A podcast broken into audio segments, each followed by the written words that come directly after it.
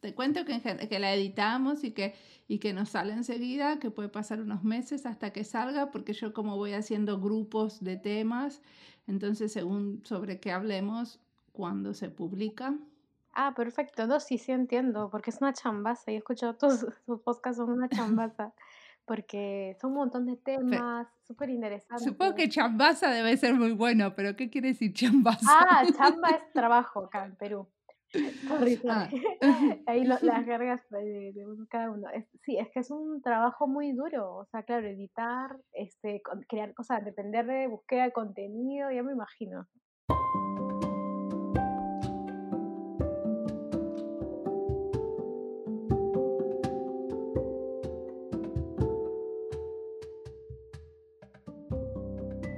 Como saben, busco diseñadores en diferentes países y no había entrevistado hasta ahora a muchos peruanos. Este es el cuarto episodio con una diseñadora peruana. Pueden encontrar la lista de diseño y Perú en Spotify.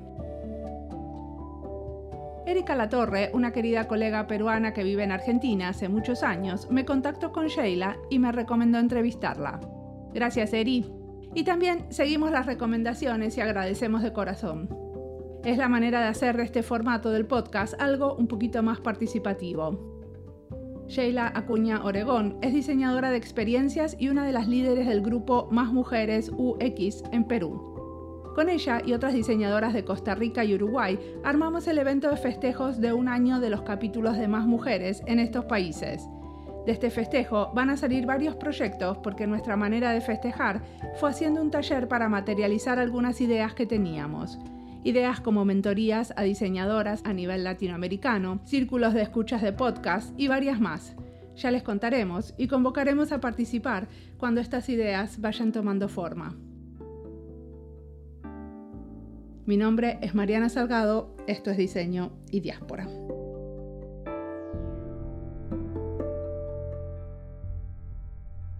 ¿Te querés presentar? Mi nombre es Sheila Cuña Obregón, soy de rubro diseño y design research. Actualmente estoy con una compañera liderando ahora un proyecto que más que research trata de, de Learning Experience Design, que es diseñar la experiencia en realidad de, de las personas que van a estudiar justamente diseño de experiencia en repensar educativo. Vamos despacito. ¿Qué estudiaste cuando estudiaste diseño?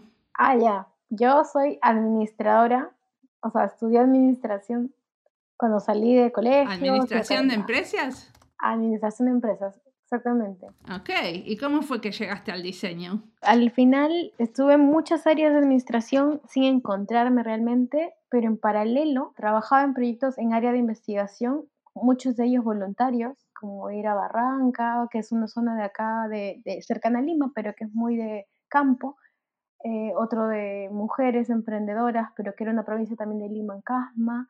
Y me daba cuenta que eso era lo que me gustaba, pero no sabía cómo incluirme dentro de rubro. Y en esto de estar probando cosas, estudio eh, diseño, o sea, este, realidad maquetado web. Sí. Y digo, en un bootcamp, y me di cuenta de que, oye, hay un mundo entero en el mundo de la innovación y hay equipos increíbles que trabajan en conjunto quería entrar a diseño, ¿no? Pero decía, ah, yo he estudiado ahora desarrollo web, ¿cómo voy a entrar? Y justo se presentó una oportunidad que una empresa que normalmente no contrataba perfiles diseñadores me llamó para un proyecto que se llamaba Padawan Designer, hacía los Star Wars. ¿Cómo se llamaba? Mi, puesto se llamaba Padawan Designer, algo como muy referente a Star Wars porque les encantaba en el chamo Star Wars. Padawan Designer. Ajá, así literal es en mi LinkedIn, Y me encantó, me encantó porque era un proyecto de que a gente que no tenía formación de diseño, lo, lo asignaban a un senior de, la, de rubro que esta persona tenía como deseos de aprender. Y así entramos tres de nosotros. O sea, había un chico que venía de recursos humanos, que es ahora amigo mío, otro chico que venía del mundo de desarrollo de juegos y, y yo. Entonces, que venía del mundo de administración, ¿no? Y ah, yo escogí Research, mis amigos escogieron UX, y ahora cada uno tomó como su, su camino. con decirte que, por ejemplo, mi amigo Leo, que es el chico que venía a recursos humanos, ahora es este UX Design Lead en IBM. Entonces es genial ver cómo ha crecido y cómo nacimos de un proyecto que de verdad era como prototipo. fuimos el único, la única promoción de este formato y aprendimos un montón. O sea, literal era como un blended education porque era aprende por tu cuenta todo lo teórico y la práctica la vas a hacer sí o sí con el señor que se te ha asignado. Y aprendí, así, mi, mi señor en esa época era Mauro y aprendí, aprendí. ¿Y qué hacían en esa empresa? ¿Qué vendía la empresa? Ah, es una empresa financiera, es del BCP, es el Banco de Crédito del Perú, es el banco más grande, hablando en términos también de mercado de Perú pero, o sea, yo durante toda mi vida le estuve huyendo a trabajar en financieras porque las veía muy frías, ¿no? Pero ya desde el lado de diseño acepté porque era un reto de, si es un área que va a mejorar la experiencia de las personas, lo voy a aceptar porque mi mamá, por ejemplo, es un usuario de mayor de edad y siempre veía que sufría con el banco, de verdad, tenía un dolor.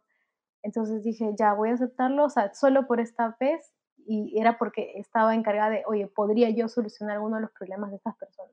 ¿Y qué hiciste ahí, por ejemplo? Ah, trabajé buen tiempo, estuve como tres años, eh, trabajé en proyecto para personas directamente, no sé si voy a poder hablar de los proyectos porque salí el año pasado recién, pero este, trabajé en proyectos para personas, para pequeñas empresas, para empresas grandes, eran tres tipos de clientes que tiene ese banco, ¿no? Tienen personas naturales y tienen de empresas las pequeñas y las grandes.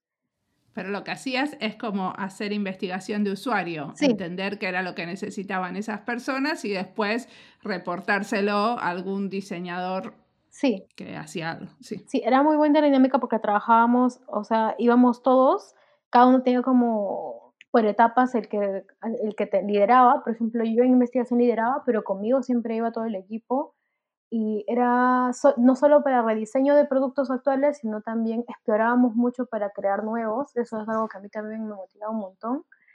Y sobre todo con esta vista este, a ver qué podemos hacer por el público de la base de la pirámide. Eso es algo que nosotros este, llevamos como reto. Bueno, al menos cuando yo estuve, tuve la oportunidad de que tocamos como tres proyectos que eran para ese público que normalmente el banco no, no, no veía, no acataba. Al final, eh, el resultado es que hay, hay proyectos que ya han dado luz y me gusta porque no es solo rediseñar este, la experiencia actual que tiene, sino la empresa también tiene que buscar crear nuevas experiencias, ¿no? Y, justamente por ese público que, que normalmente no estás viendo, pero que es importante. Pero la idea es traer a gente de la, que tiene su economía muy informalizada y que no usa bancos al banco. Sí, ese es la, el, mayor, mayor, el mayor reto, o si no ver cómo nosotros nos incluimos en sus dinámicas, porque no necesariamente descubrimos que no necesariamente tienes que tener una bancarización ahí mismo o inmediata, sino cómo el banco se incluye en tus dinámicas actuales, porque habían sociedades financieras que eh, vivían con el ecosistema y que eran difíciles de regar, al menos que tú te incluyeras dentro de sus procesos. Hay como formas de financiamiento. Acá tenemos, por ejemplo, una que se llama la Junta, que es bien conocida, que es, entre todos ahorramos un monto mensual y uno se lleva ese monto eh, en ese mes, pero esto es lo más, es un sistema sencillo comparación de los sistemas que descubrimos que funcionaban en realidad en las comunidades. Funcionaban como bancos y era increíble la complejidad que, tenía, que podían ellos manejar. Entonces, este, era eso, ¿no? Era como nosotros nos incluimos en, esas dinámicas y ahí recién concebir qué productos podrían este, tener match con estas personas más adelante. Era, alucinante, yo creo que aprendió mucho, mucho porque ir al contexto es un privilegio que no todos en research se, se pueden tener, o sea, a veces normalmente te dan el espacio para que traigas a usuarios y los entrevistes en una oficina fría y es muy difícil en realidad que ellos se abren realmente contigo. En cambio, tú ir al contexto es totalmente distinto. Tú ves cómo funcionan las dinámicas de una sociedad. A mí me encanta ir a desayunar, por ejemplo, previamente al lugar donde trabajo, donde voy a entrevistar, porque solo desayunar con las personas te, ya, te, ya te vas ganando con la dinámica que tienen. Este, por ejemplo, ya, a mí me pasó algo bien interesante. Había una comunidad que funcionaba mucho con, el, con el, la presión social.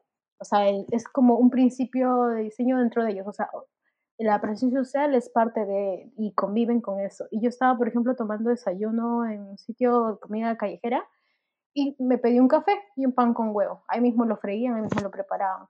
Y cuando quería echarme azúcar, me dijeron, este, sí, pídele la cucharita a fulano, a alguien que estaba al lado mío. Y el señor había echado azúcar, lo probó y me lo dio, me dio la cucharita. No es que, o sea, era un, sentido de comunidad, hasta así, pues tú podrías decir, oye, antigénico, pero todos observaban si es que yo iba a despreciarlo o no, o sea, de una manera, eso que no los conocía. O sea, la cucharita estaba chupada. Sí, sí, era como ese vaso de chela que te dan y que ya yo estaba, ¿qué hago? Y, dije, no, entonces dije, es una prueba, pero ya, pues lo hice y le eché azúcar, pero ya no lo probé, nomás le eché azúcar así con unas ganas, pero, pero me di cuenta que era parte de ellos, o sea, no es que nadie no lo haya hecho, o sea, todos en esa mesa, algunos se conocían, otros que llegaban como yo, entonces me di cuenta que, y era una zona que es, periférica de acá de, la Lima Urbana, pero que era muy común, era muy común. En otro colegio donde también fui a entrevistar, que era para otro lado, pero que también era periférico, el nombre de los niños que tenían deuda, sus papás con el colegio, estaban expuestos en la puerta. Para mí eso era alucinante, o sea, tú no se imagina en la puerta de un colegio con nombres de niños, eso es súper vulnerable, pero ahí era súper como normal poner este, eso más bien para poner presión a los padres para que paguen, para que no expongan el nombre de sus hijos. Esas cosas que, que te habla el contexto y que tienen sentido cuando después entrevistas y entiendes cómo funcionan sus sistemas financieros, es, es, alucinante. Yo, yo, de verdad, claro, la experiencia de la cucharita nunca la voy a olvidar. Perfecto. Ahora sí, contame, ¿qué estás haciendo ahora? Ahora, bueno, ahora dejé de trabajar ahora como design research, porque mi último trabajo también fue en otro banco que fue Scotiabank, pero este, ahora por temas de salud como que me puse una pausa y solo he mantenido un, un trabajo que es como consultoría, porque es como part-time, es con repensar educativo que es donde yo enseño. Comencé enseñando como facilitadora, pero luego eh, llegó el reto y mi, jefe me, me, dio reto con mis dos jefes, que es Martín y Cristina, de, oye, con Andrea, que es otra facilitadora, queremos que, nos, que, que diseñen la experiencia de educación y esto incluye todo, contenido, capacidades, qué es lo que queremos del nuevo repensar y del nuevo curso de UX que se va a dictar. Pero que es un, un, lugar como privado donde se hacen cursos de UX, una escuela privada. Ajá, es una escuela efectivamente donde hacen cursos de todo tipo de innovación, de design sprint, de, de también de estrategia digital. Es muy variado. ¿Cómo se llama la escuela? Repensar educativo. Eh, entonces, claro, o sea, yo comencé con facilitadora, pero igual uno puede ir captando cosas, ¿no? Entonces, este, hicimos todo el paso que podría hacerse para un rediseño de un servicio pero nos dimos cuenta que era algo más porque no solo era como diseñar servicios, sino también hasta los, al involucrarnos con contenidos y con lo que queremos que las personas aprendan, tuvimos que investigar, investigar y ver cómo, cómo armábamos esa experiencia, pero con el objetivo de que los alumnos aprendan, ¿no? O sea, ya no solo de, oye, tuvo una buena satisfacción durante su estadía, sino el objetivo es que aprendan porque muchos de nuestros alumnos, gracias a Dios, este, que terminan como el curso, tienen como buena referencia y empiezan a trabajar en, en, empresas ya como UXers, aunque sea juniors, pero empiezan. Y es una responsabilidad porque cómo has preparado a estos profesionales, ¿no?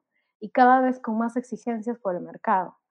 Entonces, sí, sí, fue una, fue ese, así comenzó el reto de involucrar más para el lado de experiencia de, de aprendizaje y nos fuimos, tomamos esa misión juntas.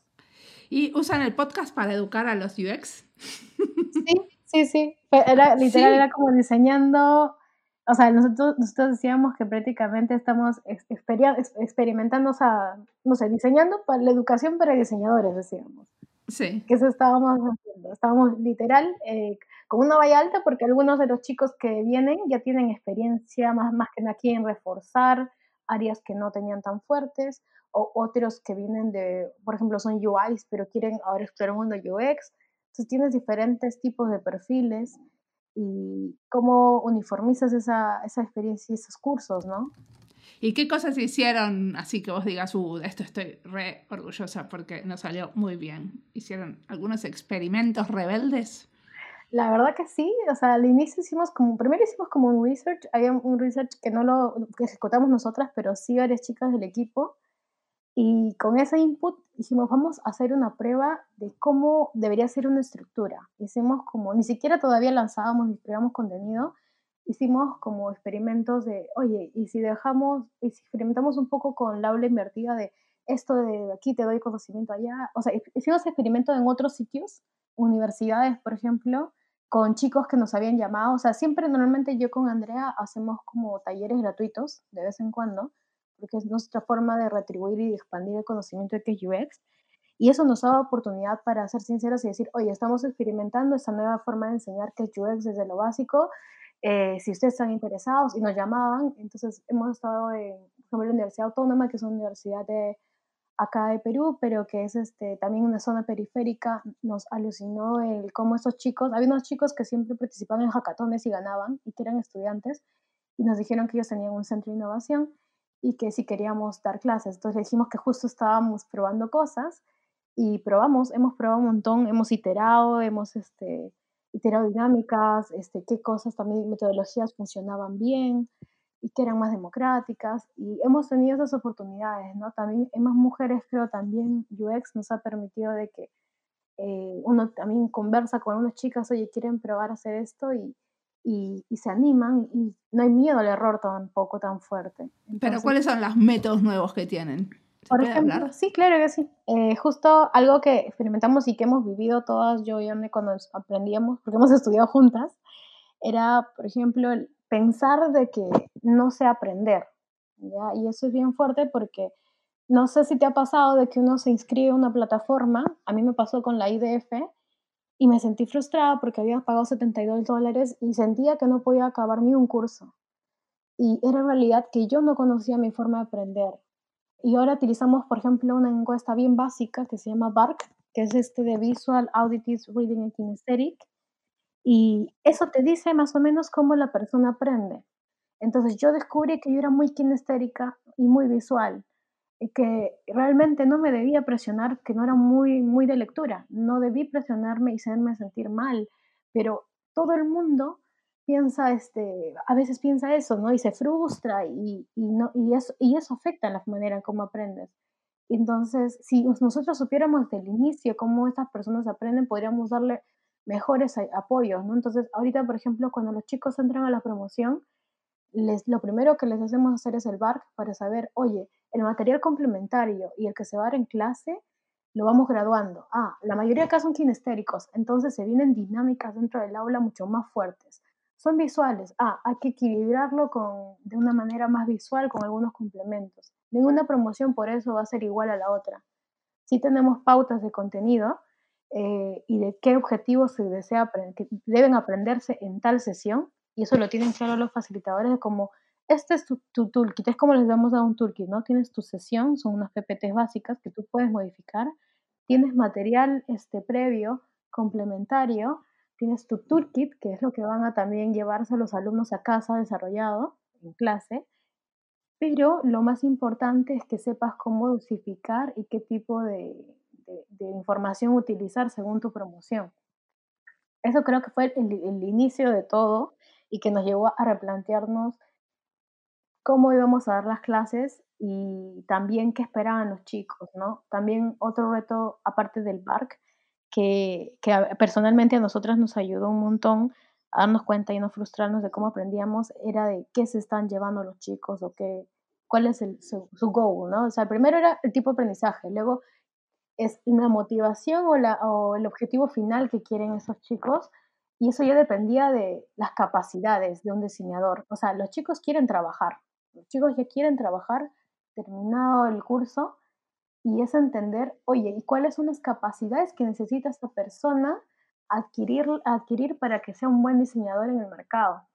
Y para eso sí nos tuvimos o sea, que meter en entender el proceso de diseño, qué capacidades se deben desarrollar en cada etapa y cómo nosotros lo, fundamentamos en clase, ¿no? Por ejemplo, hablamos de pensamiento crítico, que tienes que tener transversalmente durante todo el proceso de diseño, ya, ¿cómo se pasa eso en la vida real en aprendizaje? Entonces, nosotros teníamos como pilares, y uno de ellos es la cultura del feedback, y en cada ejercicio, en cada ítem, les hacemos darse feedback con un formato que tiene que ver con me gusta, este, qué cosas me gustaron del diseño, qué cosas, por ejemplo, podrían mejorar, qué dudas tengo y qué ideas nuevas tengo, ¿no? Entonces te ayuda a ordenar la forma del feedback. Esos chicos, al hacerlo tantas veces, ya van aprendiendo cómo dar un feedback correctamente cuando trabajan en un equipo de diseño. Sí, es como así, así separamos, ¿no? teníamos capacidades definidas, qué es lo que necesita tener este diseñador y cómo lo implementamos en lo largo de las clases para que se forme como un hábito.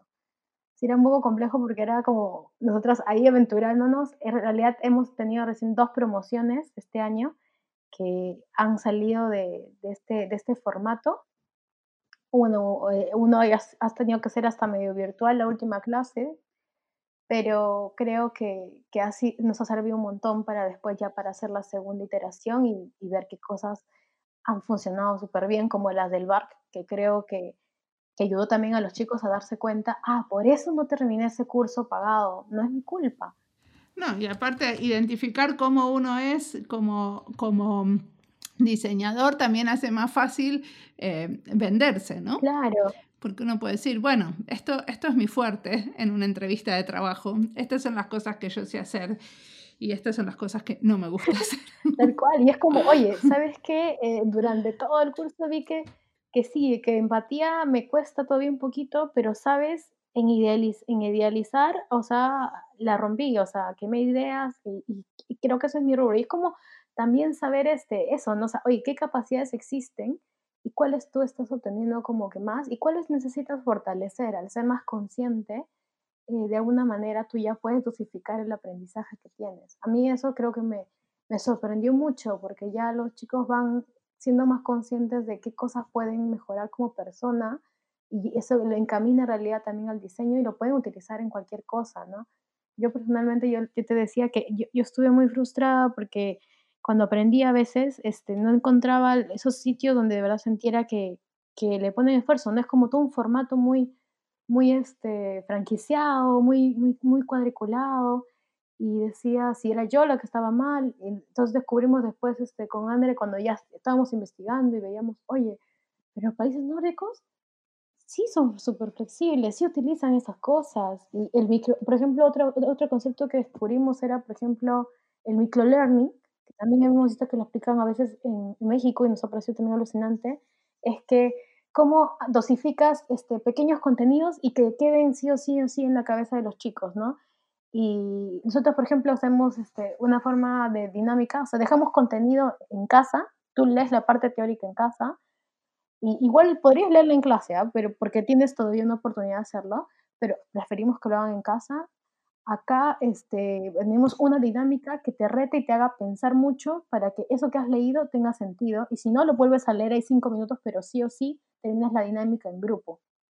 Y luego iteras, iteras, y eso tiene sentido porque cada, cada, cada ejercicio quiere que tú realmente te quedes con la parte práctica de lo que estás aprendiendo, ¿no? No solo te quedes con, ah, sí, sí, que es un customer journey, ya, o sea, ah, sí, puntos de dolor, ahora hazlo hazlo contigo. Por ejemplo, lo que hacemos mucho es, ya, si no es en grupal, hazlo contigo, porque si no puedes profundizar contigo mismo, es muy difícil que puedas profundizar con un usuario, ¿no? Entonces, algunos hicieron, por ejemplo, su viaje de usuario yendo al cine y descubrieron cosas increíbles de oportunidades, áreas de oportunidades, y para rediseñar su propia experiencia.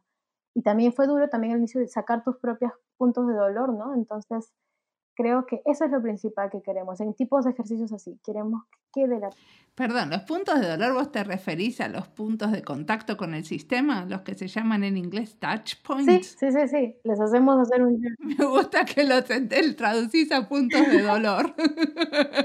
Porque hay veces el contacto con algún servicio puede llegar a ser positivo, ¿no? Sí, sino que había, o sea, lo, lo, más difícil, por eso les decía a los chicos, a veces lo más, a veces es como capto lo bueno y capto lo malo, ¿no? O sea, claro, tienes puntos de deleite, tienes puntos de dolor, sino que decía que los chicos encontraban mayor área de oportunidad en los puntos de dolor. Pero me parecía lindo ese ejercicio de que ellos mismos hicieran su, su viaje ¿no? de usuario, pero orientado su experiencia cuando van a ver películas, por ejemplo.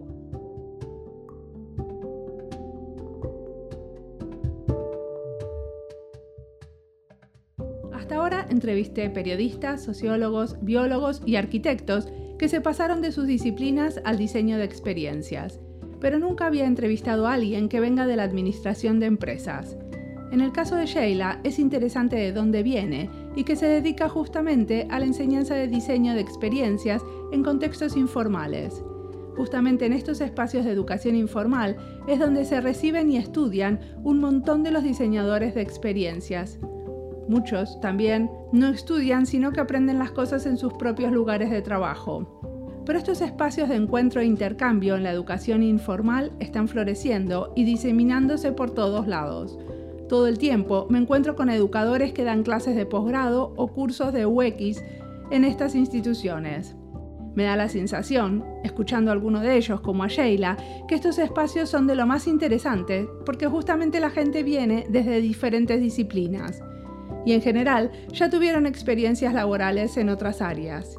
Creo que esta transdisciplinaridad se le tendría que sacar un poco más el jugo en vez de pensar cómo les enseñamos a usar las mismas herramientas a todos. Quisiera ver más ejercicios donde lo que traen de sus propias áreas de conocimiento se pone a reducir en el contexto del diseño.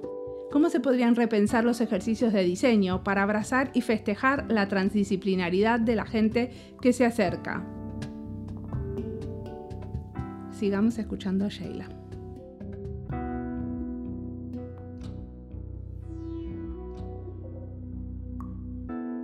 Ahora contame de más mujeres UX. ¿Hace cuánto que empezaron en Perú? Empezamos en agosto del año, bueno, del 2018. Ahí lanzamos en realidad. Hace bastante, hace dos años. Sí, sí, ya vamos a cumplir dos años. Ay, qué emoción. y ha sido una experiencia súper retadora, bonita. Eh, yo diría que, eh, así por ejemplo, en realidad las conversaciones venían ya de meses antes fue Saris la que comenzó con las conversaciones con Carolina y Mariana. Y al final me dijo, oye, ¿quieres unirte? Porque creo, no lo voy a poder hacer sola y creo que de verdad es un reto que creo que no, no necesitas de verdad un, un, compañero de apoyo, ¿no? La mayoría de embajadores por eso somos dos, porque te ayuda, ¿no? A tener un punto de vista distinto, entonces nos complementamos un montón. Y, ¿Pero qué es lo que hacen? ¿Cuáles son las acciones de más mujeres UX en Perú? yo creo que ha sido más el de, ha cumplido hasta ahora un rol de, de una manera de ser un espacio seguro que ayude a fortalecer de alguna manera las capacidades o desarrollo de habilidades técnicas y también personales, o sea, de las chicas que trabajan en UX acá, porque la mayoría de nuestro público, no todas, pero la mayoría es junior, y está comenzando en un mundo donde no hay tanta información, donde te puede dar miedo hablar en equipos de desarrollo, donde tal vez no te sientas en confianza aún de decir, oye, yo trabajo en UX, pero la verdad que no, aún no sé la diferencia entre UX y Service Design. Y está bien, pero a veces te da miedo hablar por el mismo contexto que nos han criado, tal vez en, oye, tienes que ser perfecta, no puedes decir que te equivocas. Y a veces uno viene con ese chip y es, es, difícil. Entonces, en este espacio ya se encuentran de, ¿sabes qué? Llevo un año entero trabajando en UX y no tengo idea de si lo que estoy haciendo es UX. Alguien dígame que está bien. Y, y este espacio rico de admitir, de ser sinceras, de también decir cómo nos sentimos, de, oye, a veces siento que, que ser, por ejemplo, hay muchas madres en, en nuestra comunidad de que no estoy diciendo, de hay un balance entre ser buena madre y esto, y es como somos humanas. Creo que eso es lo más lindo. Entonces no es solo técnico, porque sí tratamos de llevar eh, perfiles que les enseñen cosas que está pidiendo el mercado, ¿no? que es de, de, parte de habilidad técnica, pero también tenemos, así como tenemos UX shots, que los hemos llamado así, UX shot porque un shot te lo tomas y ya, y ya sientes el efecto. En nuestro caso son los UX shots, que son espacios de, de rápidos, pero que de una manera sí o sí te llevas un conocimiento, esa es la parte técnica, pero tenemos team de empatía, tenemos eventos de talleres de empatía que son llevados por una coach, que es psicóloga también además, y que las ayuda a encontrarse este parto de autoestima, autoconocimiento. Creo que, por ejemplo, ese es un rubro que sí tenemos como que acá más separado. Creo que las otras embajadas lo tienen como diferente manera, pero acá lo hemos tenido separar y hemos llamado talleres de empatía porque en estos talleres a veces llegan chicas que a veces no, de verdad, que ni siquiera tienen que ver con el mundo UX, pero que se han enterado de estos espacios y que llegan y que nos parece alucinante. Pero estos espacios en qué consiste? ¿Se reúnen una vez por mes? ¿Hacen cursos online? ¿Qué tipo de cosas hacen? A ver, nos reunimos, los eventos Ah, bueno, ahora vamos a hacerlos de manera online, pero hasta, hasta el momento físico habíamos tenido dos reuniones por mes. Una reunión que desarrolla habilidades técnicas que son los UX Shots o conversatorios o cualquier formato de, de conocimiento técnico y el otro que es un taller de empatía que era liderado por la coach que te comentaba, ¿no? Entonces, cada mes teníamos eventos. Normalmente el de empatía era en quincena y los eventos de habilidades técnicas siempre han tratado de ser fines de mes. Es como nuestra fecha un sábado. Siempre los hacemos sábados para que las chicas tengan mayor chance de asistir. ¿Y son muchas? ¿Cuántas participan?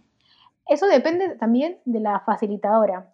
Nosotros dependemos mucho de la experiencia de que le brindamos a las chicas que vienen, pero también de la facilitadora. Entonces se le pregunta, ¿con cuántas tú crees, por ejemplo, que puedes manejar eh, y que se pueda llegar al objetivo? Y este dicen máximo 35, por favor, máximo 45, y con eso lanzamos. Entonces, algunos pueden ser, por ejemplo, si son charlas abiertas a una chica, un dicho, ponme 60, ponme 80, o pueden ser eh, mediditas como 25, 35 si son talleres más este, acotados.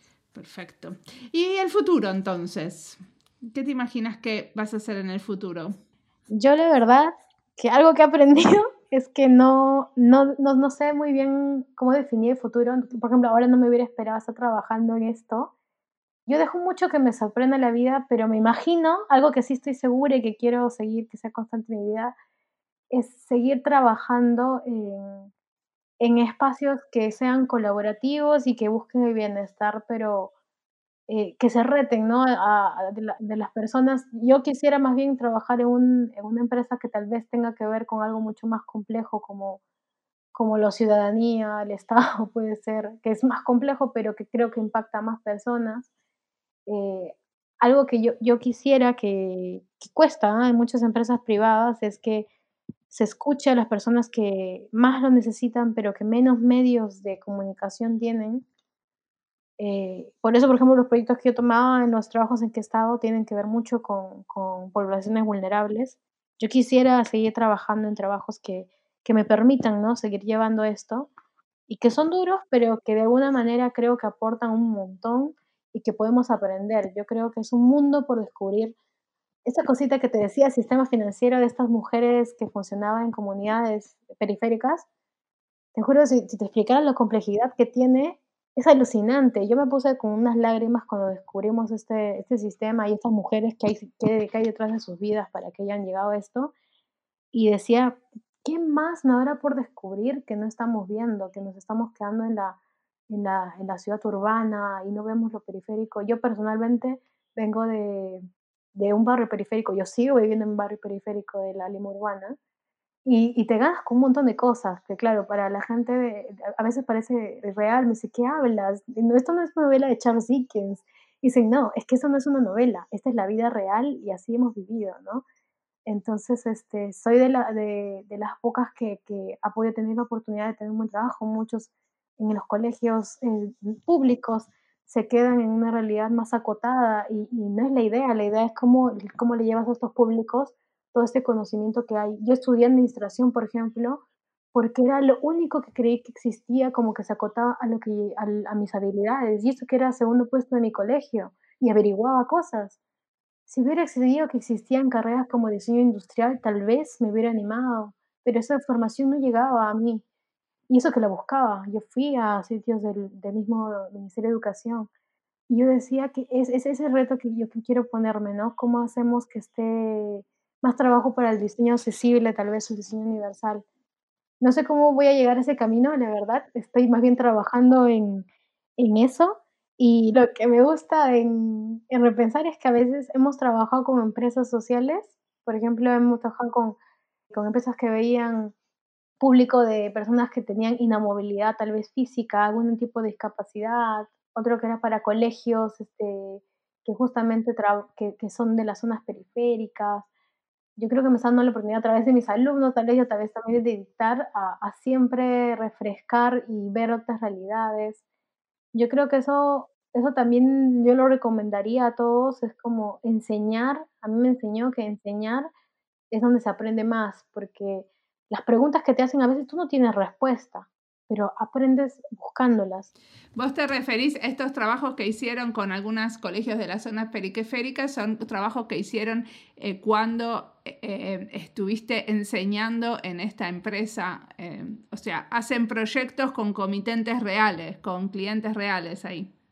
Sí, y muchos de ellos son empresas, sí, privadas, otras que hacemos con este balance social y es como una retribución, ¿no? o sea, normalmente las empresas sociales no tienen eh, este perfil. Entonces es como, oye, ¿te animas? Estamos tratando también de que eso sea más constante, tener más empresas sociales, de que puedan contar con el apoyo de los chicos como alumnos y también un poco del nuestro, ¿no? Como facilitadores y decirles, oye, y por aquí puedes ir, por ejemplo, cuando tuvimos la oportunidad de conversar, de dar consejos, tal vez hasta hay oportunidad y lo hemos conversado también con los dueños, oye, ¿qué tal si también hacemos como con los facilitadores un apoyo de diseño de servicios o algo a las empresas que lleguen al futuro, sobre todo las que son sociales, ¿no?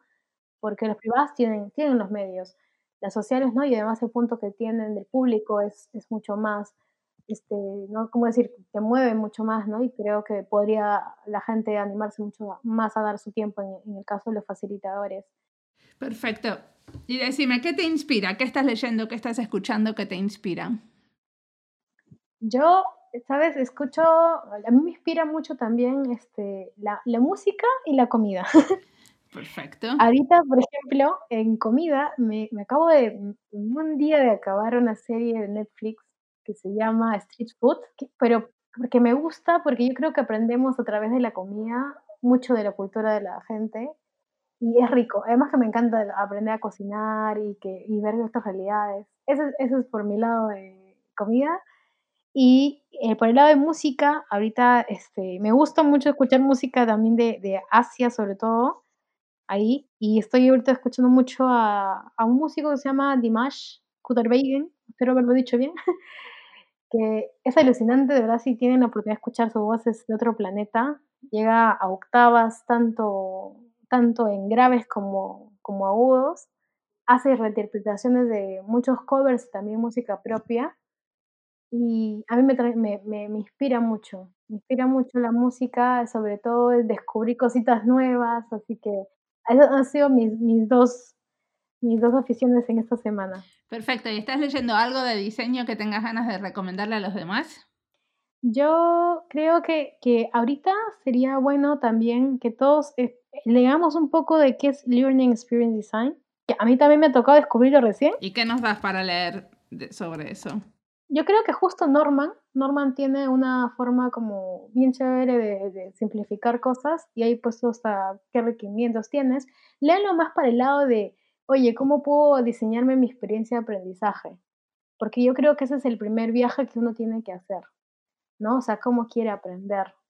Y después de eso yo recomendaría también a la gente que expande, que, que vea y que se divierta, no solo de diseño, sino que empiece a ser más abierta en cuanto a qué contenido puedo ver de otros países, de otro tipo de rubros, porque eso te suma. Por ejemplo, si eres gamer, oye, sigue experimentando, más bien lo que sí, vuélvete más consciente y ve qué cosas del mundo de diseño han utilizado en lo que estás viendo y eso es alucinante, o qué cosas tú puedes traerlo.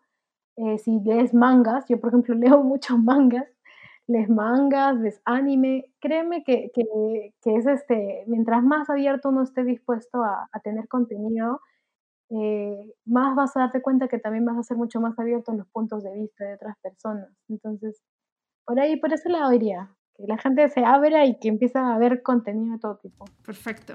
Bueno, muchísimas gracias por la entrevista. Ay, a ti, Mariana. Me disfrutó un montón. ¿eh?